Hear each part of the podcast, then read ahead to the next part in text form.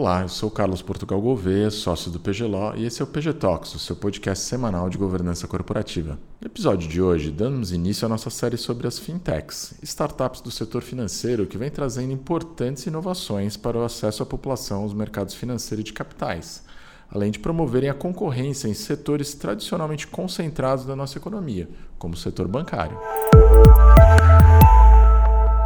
tecnologia digital na última década promoveu o surgimento de novos negócios em diversos setores da economia. Assim, pequenas empresas com modelos de negócios escaláveis e apoiado no uso intenso de tecnologia, as chamadas startups, revolucionaram os setores da habitação, do turismo, do transporte urbano e, como não poderia deixar de ser, também o setor financeiro.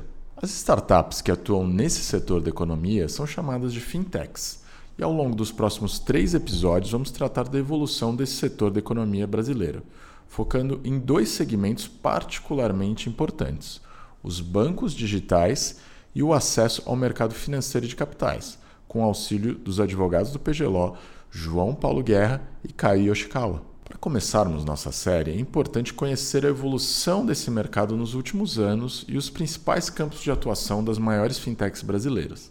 No episódio de hoje, vamos focar nesses dois temas. Estima-se que só no primeiro semestre de 2021 as fintechs movimentaram cerca de 2,4 bilhões de dólares em investimentos. Nesse setor surgiram sete dos unicórnios brasileiros, que são as startups avaliadas em mais de um bilhão de dólares: o Nubank, o PagSeguro, a Stone, o C6 Bank, eBanks, Creditas e Mercado Bitcoin.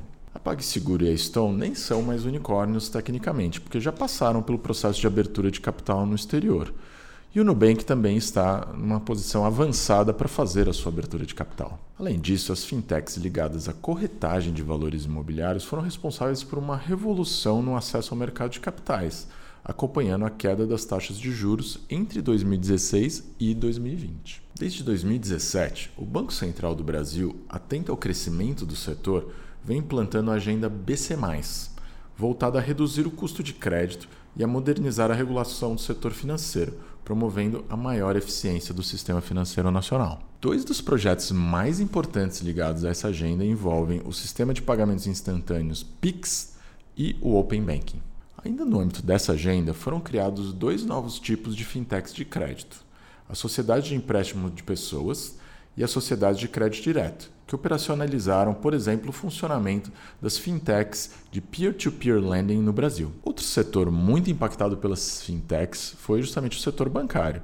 Nele, startups como Nubank e o C6 Bank tiveram muito sucesso promovendo a concorrência, inclusive contra iniciativas de inovação dos bancos tradicionais. Associadas à redução de taxas e ao acesso a instrumentos de investimento ao lado de corretoras digitais como as do Grupo XP, essas empresas vêm criando novas oportunidades de acesso ao mercado financeiro e de capitais. Nesse cenário, se ampliam os desafios regulatórios e cresce a importância de algumas figuras, como os agentes autônomos que trabalham junto às corretoras fazendo recomendações de investimento para os seus clientes. Para conhecer mais sobre o mercado de fintechs, fique ligado na nossa série. No próximo episódio, vamos conhecer mais sobre os bancos digitais e arranjo de pagamento com o advogado do PGLO, Kai Yoshikawa. Na sequência, João Paulo Guerra vai nos apresentar os principais players no acesso ao mercado de capitais. Não deixe de nos seguir e ative as notificações para não perder nenhum episódio do PG Talks. Você também nos encontra no YouTube, no LinkedIn e no Facebook, e basta procurar por nós pelo nome do escritório, PGLO ou PGLAW. Para dúvidas e comentários, nos envie um e-mail para o info@pglo.com.br e esperamos vocês aqui no nosso próximo episódio. Até lá.